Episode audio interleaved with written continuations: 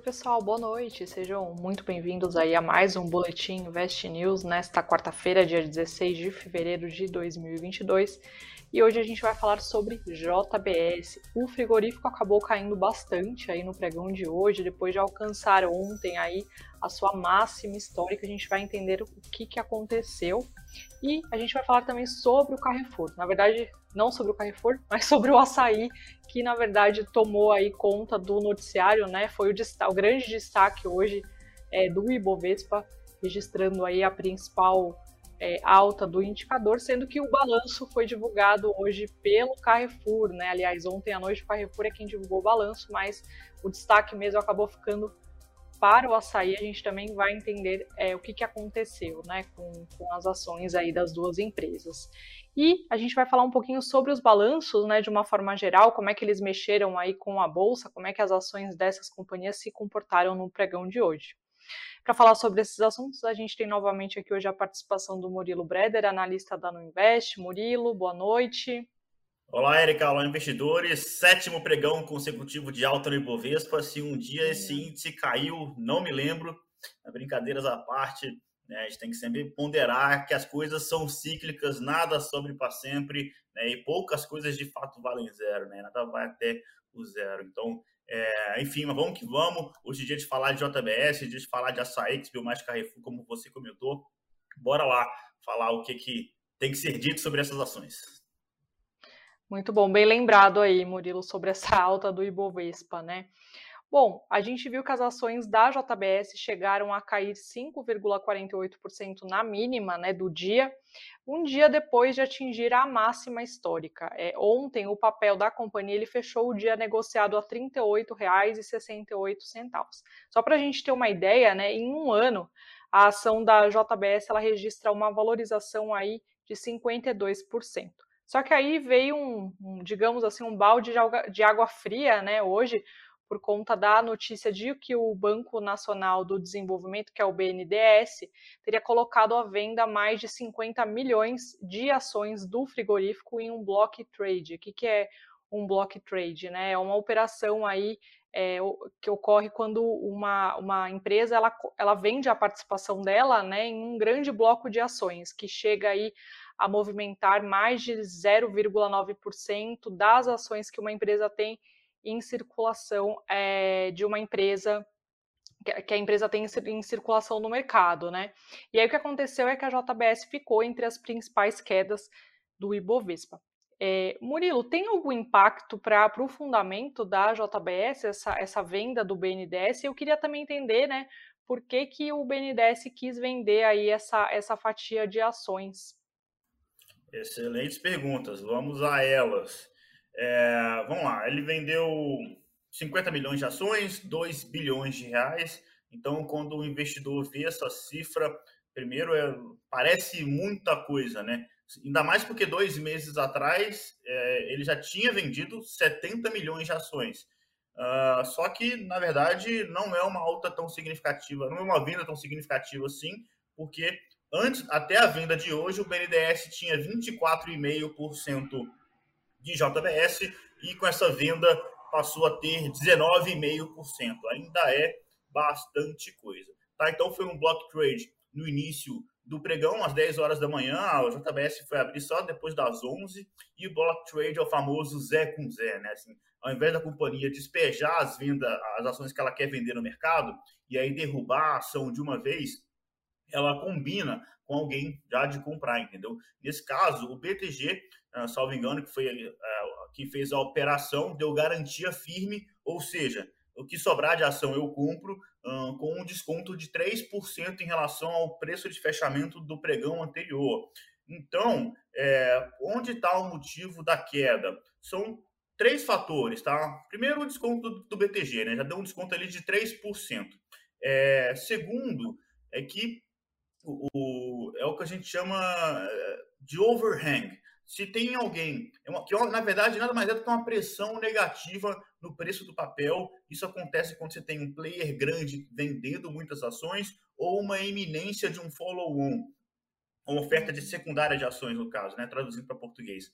é, o overhang, essa pressão negativa, é porque é o seguinte: eu sei que tem alguém vendendo e é peixe grande, se vender pode derrubar, pressionar para baixo né, a, a, cotação, eu, como investidor, prefiro ficar um pouco mais fora. Né? Isso, isso é eu estou falando um pouco a situação tá? do, do que, que é esse efeito de overhang.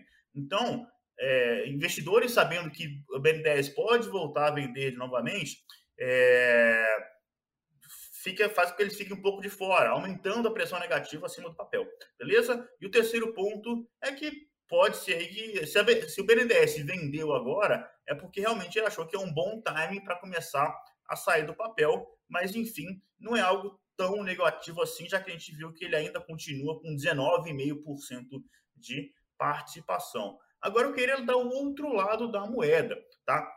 É, que é o seguinte, segundo o jornal Estadão, foi a própria JBS que recomprou as ações que o BNDES vendeu através do programa de recompra, que está aberto, diga-se de passagem. Então, é, é, é, um sinal claro de que a, diretor, a, própria diretoria da companhia enxerga que as ações estão baratas, mesmo uh, ela tendo atingido aí a máxima histórica agora, tá? É, e lembrando que, e aí está a outra coisa que a gente tem que ficar de olho, que a saída do BNDES ela pode estar liberando espaço para uma eventual listagem de ações da JBS também nos Estados Unidos.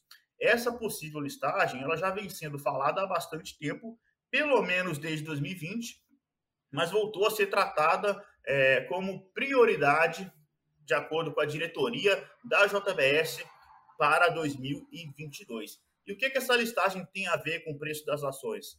Pode destravar bastante valor para as ações de JBS, porque quando a gente olha para o EV EBITDA 2022 hoje da companhia, ela negocia quatro vezes, tá? EBITDA 2022. Quando a gente olha para as empresas negociadas lá nos Estados Unidos, elas negociam entre seis e sete vezes. O principal exemplo é a Tyson Foods, tá? É uma empresa lá norte-americana. É, ela negocia 7,2 vezes o EBITDA esperado de 2022. Então, quando as ações de JBS passarem a ser negociadas é, lá nos Estados Unidos, isso pode acontecer em 2022, vai ter uma reprecificação de múltiplos e, nesse caso, bastante para cima, coisa de 50% para cima essa reprecificação. Óbvio que ainda não tem nada, está garantindo de que agora vai, de novo, tem dois anos que eles estão falando dessa listagem e ainda não aconteceu mas uhum. é, é, a segunda venda aí do BNDES no espaço curto de tempo, dois meses entre uma venda e outra. É o Banco de Desenvolvimento saindo uh, de JBS e isso pode, de novo, como comentei, liberar espaço para a listagem lá fora. Então, minha visão é segue o jogo, tá? Foi uma queda muito mais por conta é, dessa pressão negativa, é o mercado reagindo àquele descontinho uhum. que teve ali durante o block trade e vida que segue. As ações de JBS, para mim, seguem aí na carteira de dividendos, não é um ponto de preocupação. Óbvio que começa a chegar na máxima histórica, como está hoje, a gente tem que começar a olhar com mais cuidado, mas o, a própria diretoria deixou claro, né? se realmente estiver certo aí essa informação, que ainda precisa ser confirmada, de que a própria JBS foi que recomprou as ações de, de BNDES, é um sinal de que a diretoria realmente enxerga que as próprias ações uhum. também estão baratas. Então, enfim, né, é um dia de forte queda, mas é isso que está por trás, não é motivo de grande preocupação nesse momento. É um bacana, então foi mais uma questão aí, não por ser o BNDES, né, mas mais por pela, o que a venda pode ocasionar em relação à pressão né, dos preços das ações, seria isso. Isso, o BNDES ele já está ocorrendo uma série de desinvestimentos, tá? Uma outra empresa que isso pode acontecer muito em breve é a queridíssima Copel, queridíssima porque já fez parte da carteira de dividendos e Desvalcaps também, hoje não faz parte mais, eu acabei tirando ela da, da, carteira recomendada, mas é uma empresa que eu continuo gostando bastante e é, o BNDES está se desfazendo das suas participações nas companhias que ele tem, isso não é uma exclusividade de BNDES, de JBS, de Copel, enfim, uh, é o governo realmente, enfim, desfazendo dessas participações nas ações. Então, é, eu, esse evento, né, esse fenômeno da, da BNDES não é exclusivo do JBS, por isso não, não é algo preocupante. Bacana, Murilo, obrigada pela resposta. Bom, agora a gente vai para as notícias do dia, né?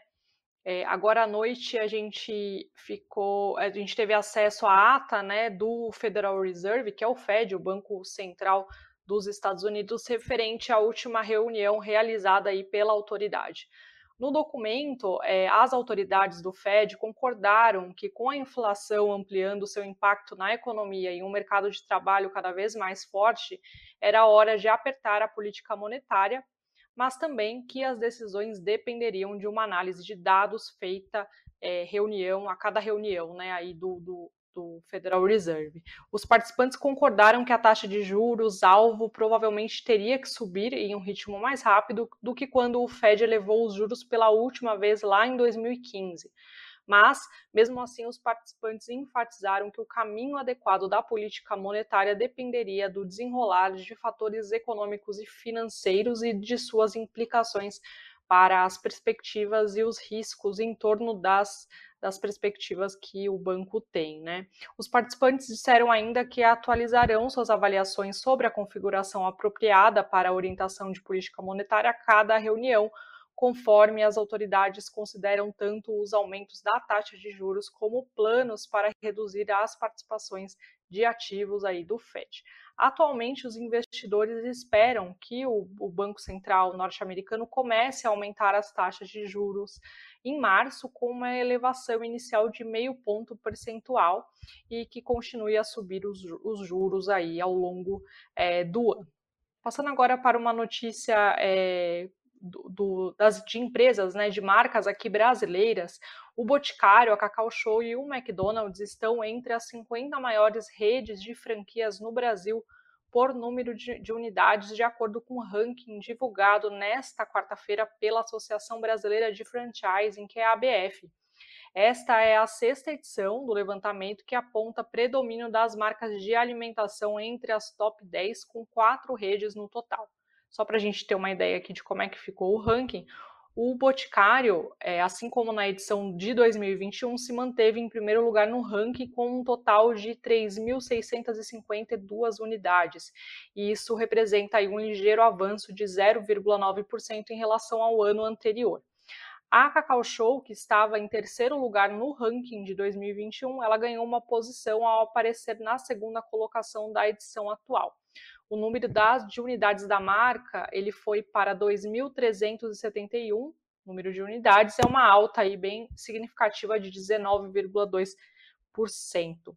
Na contramão né, de Boticário e de Cacau Show, a rede de fast food, o McDonald's, que no ano passado apareceu na vice-liderança, perdeu uma posição e passou a ocupar o terceiro lugar do levantamento. O número de unidades da empresa também aumentou, né, para 2.585 unidades e representa isso representa uma leve alta de 0,7%. Tem mais é, informações sobre essa pesquisa lá no nosso site, investnews.com.br. Quem quiser dar uma olhadinha lá também para saber quais outras companhias configuram entre essa 50 e maiores. Agora falando sobre mais um cancelamento de IPO.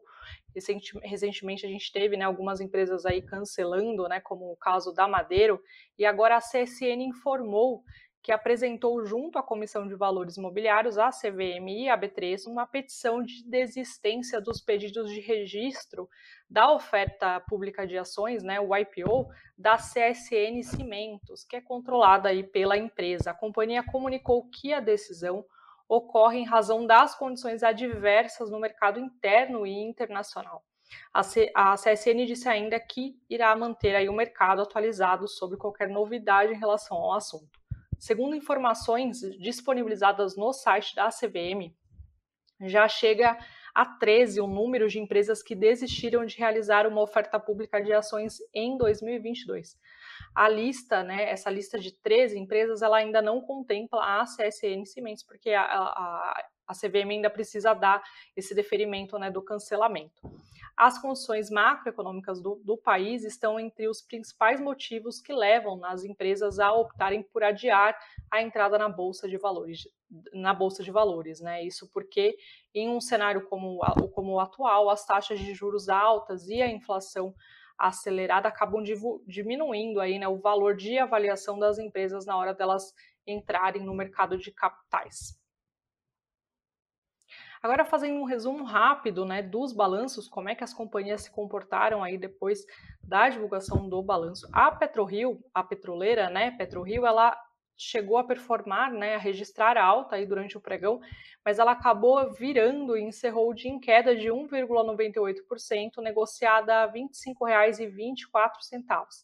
A companhia ela registrou um lucro líquido de 894 milhões no quarto trimestre de 2021, uma alta de 32% em relação ao mesmo período do ano passado do ano passado, não, do ano de 2020, né, do ano anterior. Aí. O EBITDA ajustado, que é o lucro operacional, ele mais do que dobrou, chegou aí a 1,235 bilhão no trimestre, né, em comparação aos 465 milhões reportados aí um ano antes pela PetroRio. Agora falando também sobre o BTG, as units né, do BTG Pactual elas encerraram com um avanço de 2,10%, negociadas a R$ 25,29. O banco divulgou um salto de 41,7% no lucro líquido ajustado do quarto trimestre ante o mesmo período de 2020, somando aí 1,782 bilhão de reais diante da expansão das receitas em quase todas as linhas de negócios.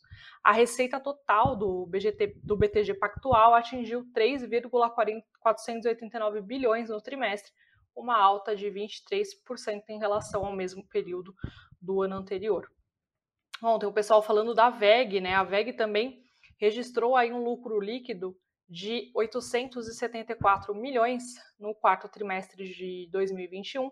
Foi uma alta de 17,8% na comparação anual. As ações da companhia entretanto, né, caíram aí forte, 4,81%, negociadas a R$ 31,30. A receita líquida operacional atingiu 6,54 bilhões, um avanço de 33,7% ante o mesmo período de 2020. A VEG também mencionou, é, também anunciou, aliás, né, que aprovou o pagamento de 861 milhões em dividendos complementares. Acho que o Murilo pode falar um pouco melhor depois da VEG, mas pelo que eu pude olhar, né, vendo aí os relatórios, é, as casas pontuaram muito a questão da margem EBITDA, né, que veio que veio fraca aí da companhia. Bom, agora a gente passando para o fechamento mesmo aí dos indicadores, né? Hoje tivemos mais uma queda do dólar, o, o dólar caiu forte, 1,01%, cotado a R$ 5,12. Por volta das 18 horas, o Bitcoin também operava em queda de 0,22%, negociados aí a 228 mil 286 reais. Já o Ibovespa, né, sétima alta consecutiva, fechou em alta de 0,31% aos 115.180 pontos. Entre as maiores altas do indicador, tivemos o açaí, que subiu 7,14%, a CVC, que também subiu 5,96%, e a Natura, com alta de 5,93%. Entre as maiores quedas, tivemos a VEG, né, como já pontuamos, que caiu 4,81%, a JBS que apareceu na sequência com queda de 3,88% e a Alpargatas também que registrou queda de 3,32%. E agora sim, falando do balanço do Carrefour, né? Hoje já foi destaque do Flash do nosso programa do meio-dia. É, o, o, banco acabou tendo uma. O banco, o varejista, né? Acabou tendo é, uma forte alta também no pregão, né? Eles, os papéis da, da empresa encerraram em alta de 5,31%, negociados a R$ 16,85. É, centavos. A empresa ela anunciou um lucro ajustado no quarto trimestre de 776 milhões, uma queda de 13,5% em relação ao mesmo intervalo aí de 2020. O EBITDA somou 1,757 bilhão, é um avanço de 1,4% se a gente for olhar aí a mesma análise de comparação. Mas quem se destacou mesmo né, no pregão de hoje foram os papéis do açaí, que lideraram aí as altas do Ibovespa. É, a rede atacadista, né, o açaí, divulga o balanço deles, é, referente também ao, ao quarto trimestre de 2021, só no próximo dia 21 de, de fevereiro, né, depois aí do fechamento é, do mercado. Murilo, o que, que fez o, o açaí né, aparecer aí? O, o, Carrefour também teve um bom desempenho hoje né, no pregão, mas o que, que fez o, o açaí se destacar em relação ao Carrefour? Boa. É, lembrando que são duas empresas diferentes, né? O Açaí ele veio da cisão com o Pão de Açúcar, que é o concorrente do Carrefour. Então, é, hoje o resultado do Carrefour foi em linha com o esperado, tá? É, mas o que foi uma parte boa do, do, da, do relatório, né, do resultado de Carrefour, foi justamente a parte de atacarejo. Então, ah, na verdade, é uma explicação bastante simples. O açaí é 100% atacarejo. E aí, não só o resultado do Carrefour teve esse destaque para o atacarejo, como durante a teleconferência, né, a galera do Carrefour uh, fa falou né, que vê uma força muito forte para esse primeiro, uma retomada muito boa para esse primeiro trimestre também. Então, quando a gente fala de resultado, né, quando a gente vê os números, é algo que já é retrovisor, já é passado. Muitas vezes, quando a gente vai para essa teleconferência, a gente está querendo ali pescar alguma coisa já para o futuro. Né? E quando a diretoria vai lá e consegue passar alguma informação nesse sentido, o mercado sempre gosta e acaba reagindo bastante. Né? E nesse caso aqui, é, foi isso que aconteceu. O resultado de Carrefour, a parte boa dele foi justamente o atacarejo, e durante a teleconferência, a diretoria do Carrefour reforçou que realmente o atacarejo vive um bom momento e o primeiro trimestre também começou bastante forte. E aí, como o açaí não divulgou o resultado, como você bem comentou, vai divulgar apenas no dia 21 de fevereiro, é o mercado antecipando esse movimento e já esperando né, um bom número uh, do atacarejo no dia 21 de fevereiro. É isso, simples assim. Tá aí, então, bem objetivo, né, o que aconteceu hoje no pregão com, a, com as empresas.